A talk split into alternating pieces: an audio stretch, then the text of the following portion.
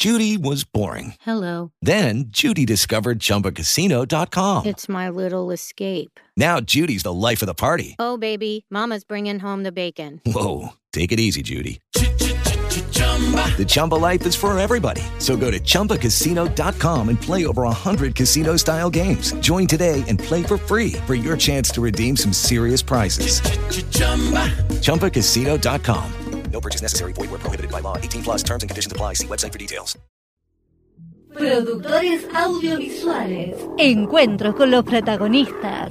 Segunda temporada de podcast en GPS Audiovisual.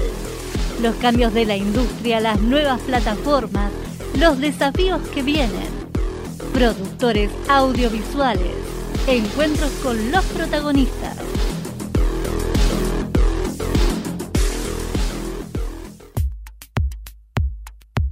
Matías Deleis Correa, realizador audiovisual especializado en las áreas de dirección, producción y montaje, y Evelyn Flores, realizadora audiovisual con experiencias en las áreas de fotografía, dirección de fotografía y montaje, fundaron con otros socios la productora de Atar Contenidos, con trabajos ligados a videodanza y clips de bandas musicales.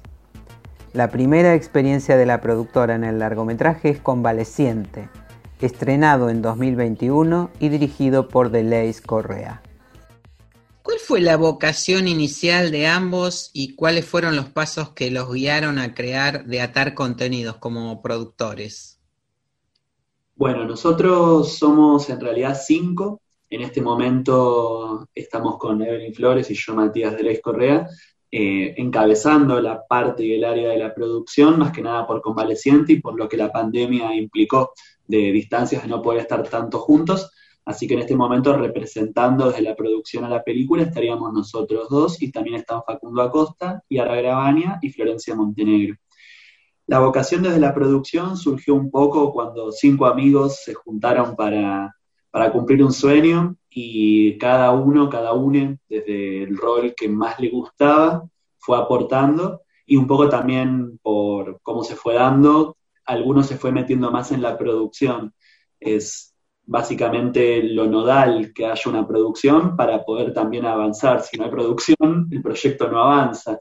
Eh, es estar trabajando medio a los ponchazos.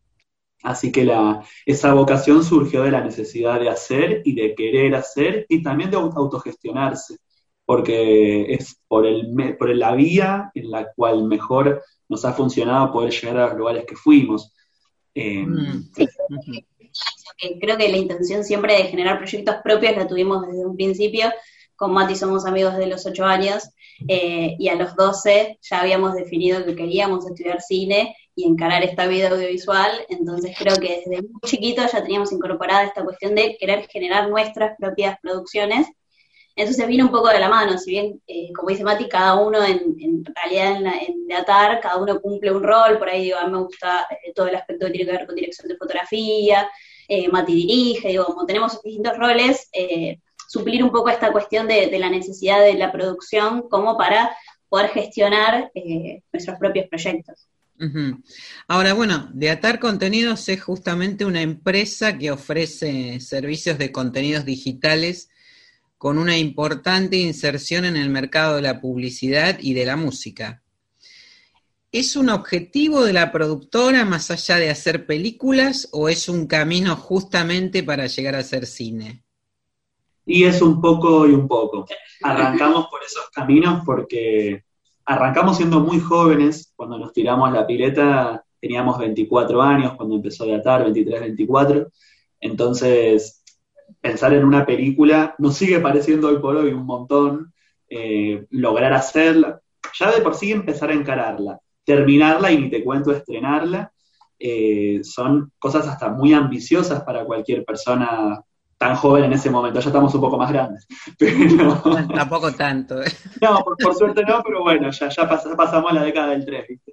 Entonces, con, con respecto a de los caminos elegidos, dentro, como somos cinco personas, obviamente hay pasiones y gustos que a veces coinciden, a veces de los cinco, tres les gusta un rubro más que a otros dos, Y eso está bueno porque generas una rueda de distintas producciones de las cuales aprendes y terminas sacándole el jugo para poder llegar a.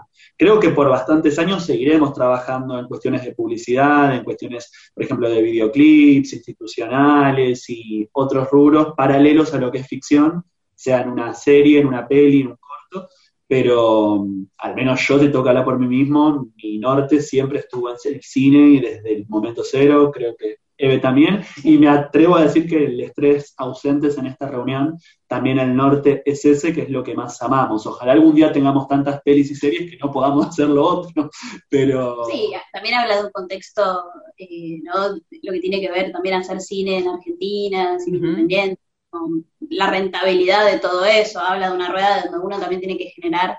Eh, su sustento para vivir desde, también desde otros lados, entonces la verdad que igual disfrutamos un poco todo el panorama y el abanico de las cosas que hacemos y tratamos de igualmente encontrar proyectos que nos motiven y, nos incentiven a seguir eh, creciendo. Igual es como un poco que está todo relacionado, porque a veces un proyecto nos lleva también a conseguir contactos para otras cosas, digo, es como que dentro de lo que es el, rubro audiovisual, eh, todo nos suma. Claro, claro. Ahora, bueno, y ya que hablamos de proyectos, ¿qué, ¿qué, requiere un proyecto para que ustedes se involucren? ¿Qué privilegian? ¿Una buena historia, el vínculo humano, las dos cosas? Como productores, ¿no? Me refiero, ¿qué, les funciona? Lo que pasa es que creo que ante todo siempre tiene que estar la cuestión humana es clave, porque un guion se puede volver a escribir, una persona no puede resetear su personalidad, entonces puede haber algo que se pueda laburar, mismo si hablamos de Convaleciente, que es nuestra ópera prima, yo escribí el guion, pero después, siendo cinco productores, charlamos, le encontramos la vuelta, le hicimos modificaciones, la participación de todo el equipo multidisciplinario y del equipo artístico y el elenco tuvo mucho también que aportó a que después eso que es una idea o es una guía se convierta en un producto. Entonces, creo que hasta en la producción más cara y la producción más sencilla, si no hay una buena energía de trabajo y no hay ganas y sobre todo que no existan jerarquías, Obviamente que para una cuestión organizativa hay roles asignados para que nadie se, eh, se superponga con otra persona y haya un, flujo de laburo. Pero mm, la calidad humana es clave y por suerte tenemos la suerte, valga la redundancia, de, de trabajar siempre apostando a que lo disfrutemos dentro de lo posible y que quien también se sume pueda disfrutarlo, porque lo maravilloso del cine y lo audiovisual es que es un registro imborrable no sé si existe la palabra imborrable, pero es algo que jamás va a desaparecer y que queda asentado. Y cada vez que le des play a eso que hiciste o veas esa foto que se logró por el equipo, te va a trasladar eso tan hermoso. Entonces, creo yo que lo básico es que haya un buen equipo eh, desde todos los puntos de vista y obviamente que sea algo lindo de contar y motive. Claro, sí, yo creo que eso nos acompaña desde siempre, como no buscar esos equipos, o sea, trabajamos mucho en equipo, creo que si hay algo sólido que tenemos como productora es el trabajo en equipo eh, y eso nos acompaña desde cuando arrancamos de Atar, habíamos creado un ciclo de música que se llama Acústicos de Atar, que está en YouTube, donde invitábamos bandas a tocar y como se armó una movida súper interesante que después también es difícil de continuar a veces por toda esta cuestión de gestionar, de, digamos, ¿no? La poca financiación y demás, pero todo eso nos sirvió para generar un montón de contactos. Hoy en día es como gente que va y viste, entra y viene en las producciones, en nuestras vidas. Es como, creo que eso se genera por el vínculo que hay, por la calidad humana. Eh, para mí todo eso siempre traspasa un poco la imagen y creo que, bueno, también con la ópera prima es algo que se nota y mucha gente nos dijo, ¿no? Como que se nota que hay, hay mucho amor en esa producción, no solamente una buena historia, sino como que toda esa calidad humana traspasa la pantalla. Bueno, de hecho, ustedes son de Atar Contenidos, es una productora de cinco socios, pero son cinco amigos también, este, con roles muy definidos, entonces me parece que ya desde la esencia es esto de atar contenidos y es un camino que ustedes van transitando desde distintos lugares, ¿no? Según qué produzcan, qué generen. Ahora... todos nos conocimos, perdón, eh, todos nos conocimos trabajando en la facultad, entonces esta cuestión de también del trabajo por fuera, de, trabajar en equipo por fuera de lo que es de atar, ya la veníamos, ya la teníamos incorporada desde antes incluso. Ajá, claro, cursaron todos juntos. En dos universidades distintas, digo, la mitad cursó imagen, diseño de imagen y sonido en la UBA y la otra mitad en CIEVIC, pero bueno, como que ya teníamos ese trabajo en equipo. Y nosotros vinimos a hacer el vínculo de las dos porque somos amigos desde la primaria. Claro. trabajo en equipo sobra. años de trabajo en equipo desde 20 años de trayectoria claro, tenemos. Claro, claro. Ahora, ¿qué temas surgen o, les llevan en tiempos de pandemia?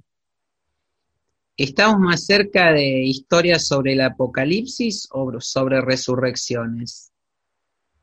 Bueno, hay un poco y un poco también. Es, difícil. Eh, próximos proyectos que están ahí dando vuelta, eh, más así eh, de máxima proximidad, se vienen cosas de terror, y, un par así de, cuestiones que van a involucrar, ¿cómo explicarlo? Cosas más, no de fantasía, pero más allá de, del realismo que venimos laburando, que queremos seguir manteniéndolo, por supuesto, porque creemos que es parte de nuestra esencia. De hecho, en este momento se está estrenando en Barcelona nuestro último cortometraje, más allá de diciembre, en este preciso instante, y ahí se habla de un realismo, también tiene una temática LGBT, pero queremos seguir, o al menos desde el área de dirección, me encanta que sigamos por esos caminos, pero también abriéndonos a nuevos géneros distintos para seguir indagando y experimentando. ¿no? Somos muy ambiciosos y nos gusta meternos de lleno.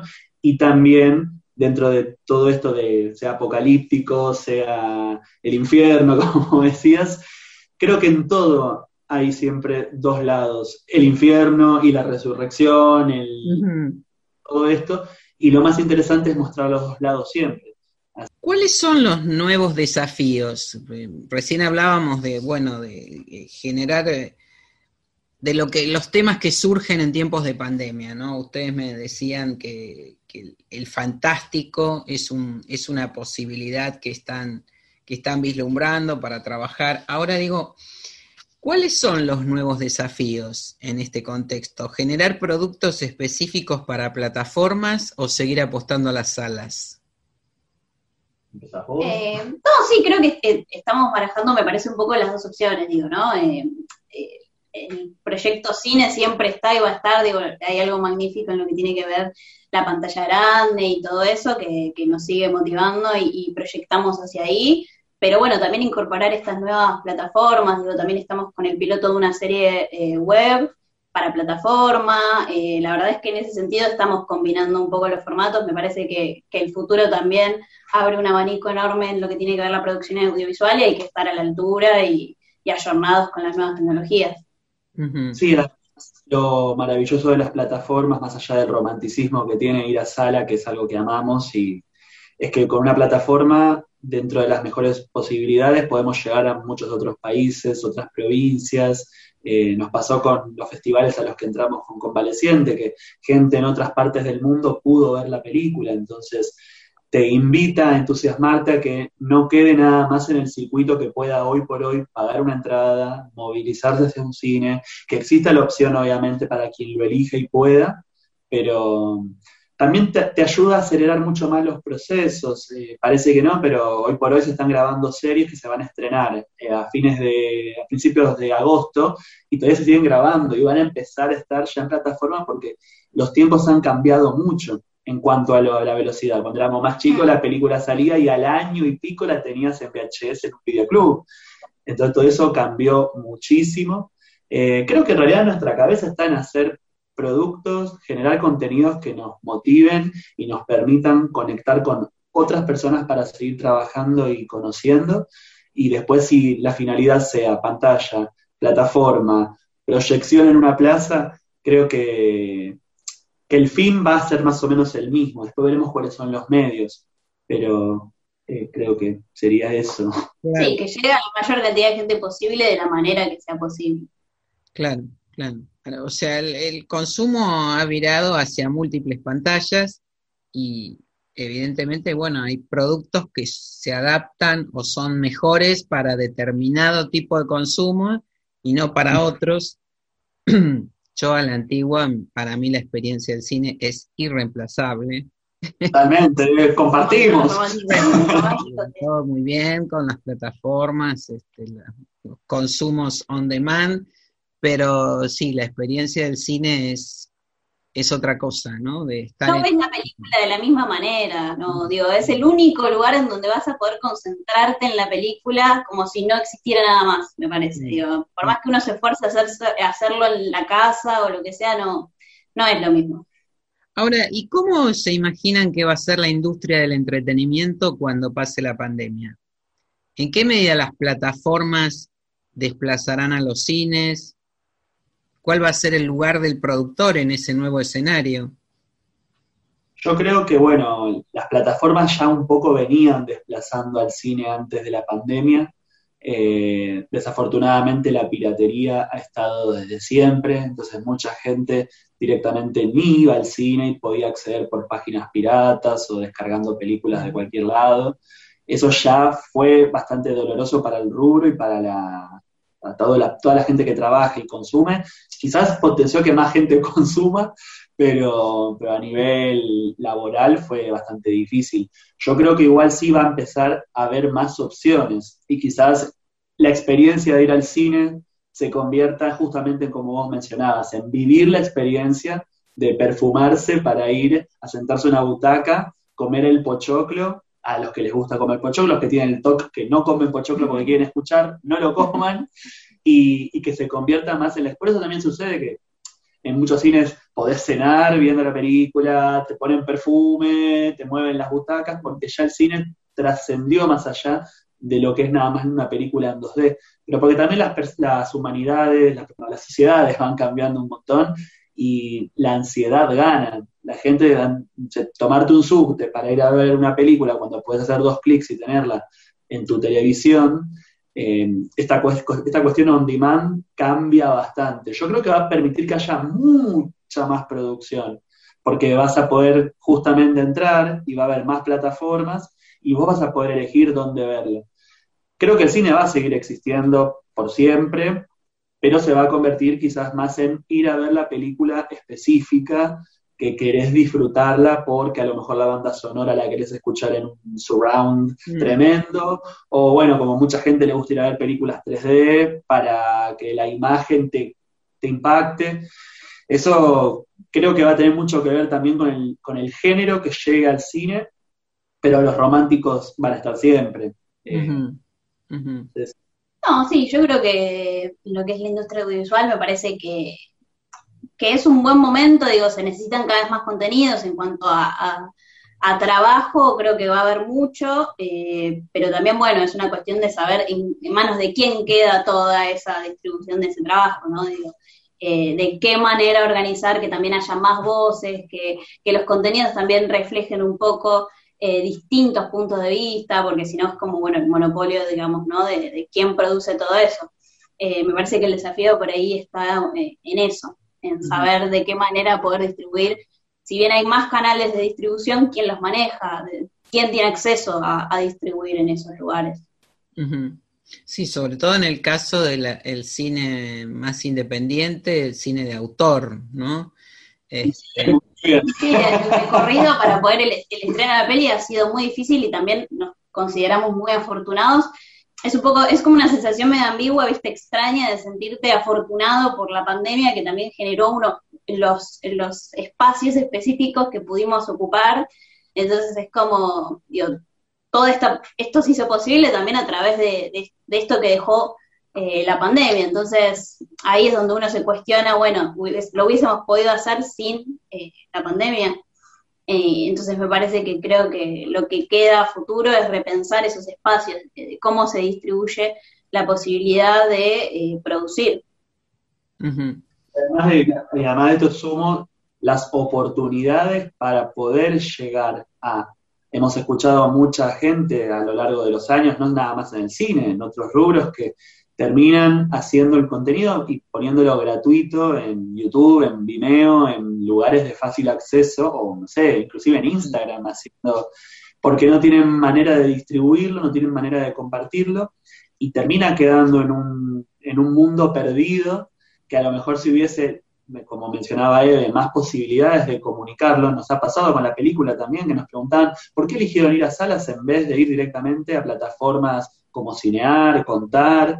Y hay mucho detrás de eso, para bien, para mal, hay eh, pasos a seguir, hay cuestiones administrativas, académicas, que tienen que ver con el futuro también del productor que está a cargo de eso para poder seguir haciendo, porque uno también quiere vivir de lo que hace. Entonces, ¿cómo puedes proyectar hacer una tremenda inversión de dinero, de tiempo, de gente que se compromete, de sueños, porque no olvidemos que también esto es un sueño eh, para cada persona que se involucra, para que eso llegue a algún lado y que no muera en un, pendrive, te paso un WeTransfer, mirala para que la veas en tu casa.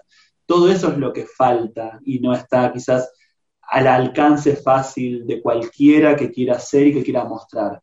Sí, democratizar un poco más los accesos. La cadena de exhibición, ¿no? Es, me parece que uno de los temas fundamentales, la producción con la pandemia quedó seriamente dañada, esto ya lo sabemos, no solamente en el audiovisual, en, las industrias culturales en general, pero el tema de la exhibición y dónde a dónde mostrar esos contenidos y también dónde el trabajo puede ser reconocido en términos de, producción, ¿no es cierto? Porque también para se requieren se requieren fondos para producir este tipo de trabajos. Este, Así que bueno, supongo que estarán embarcados ahora en este aprendizaje de estrenar la primera, la ópera prima, estrenar en salas, estrenar en un contexto de pandemia, pero también, bueno, ver cómo sigue el, camino de, de ahora en adelante, ¿no?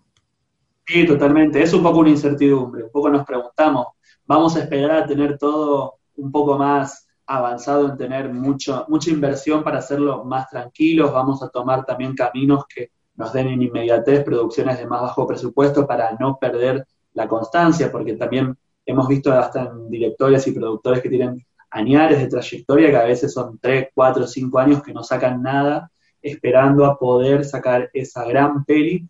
Y un poco nos cuestionamos la, ansiedad y, también un poco las ganas de no parar.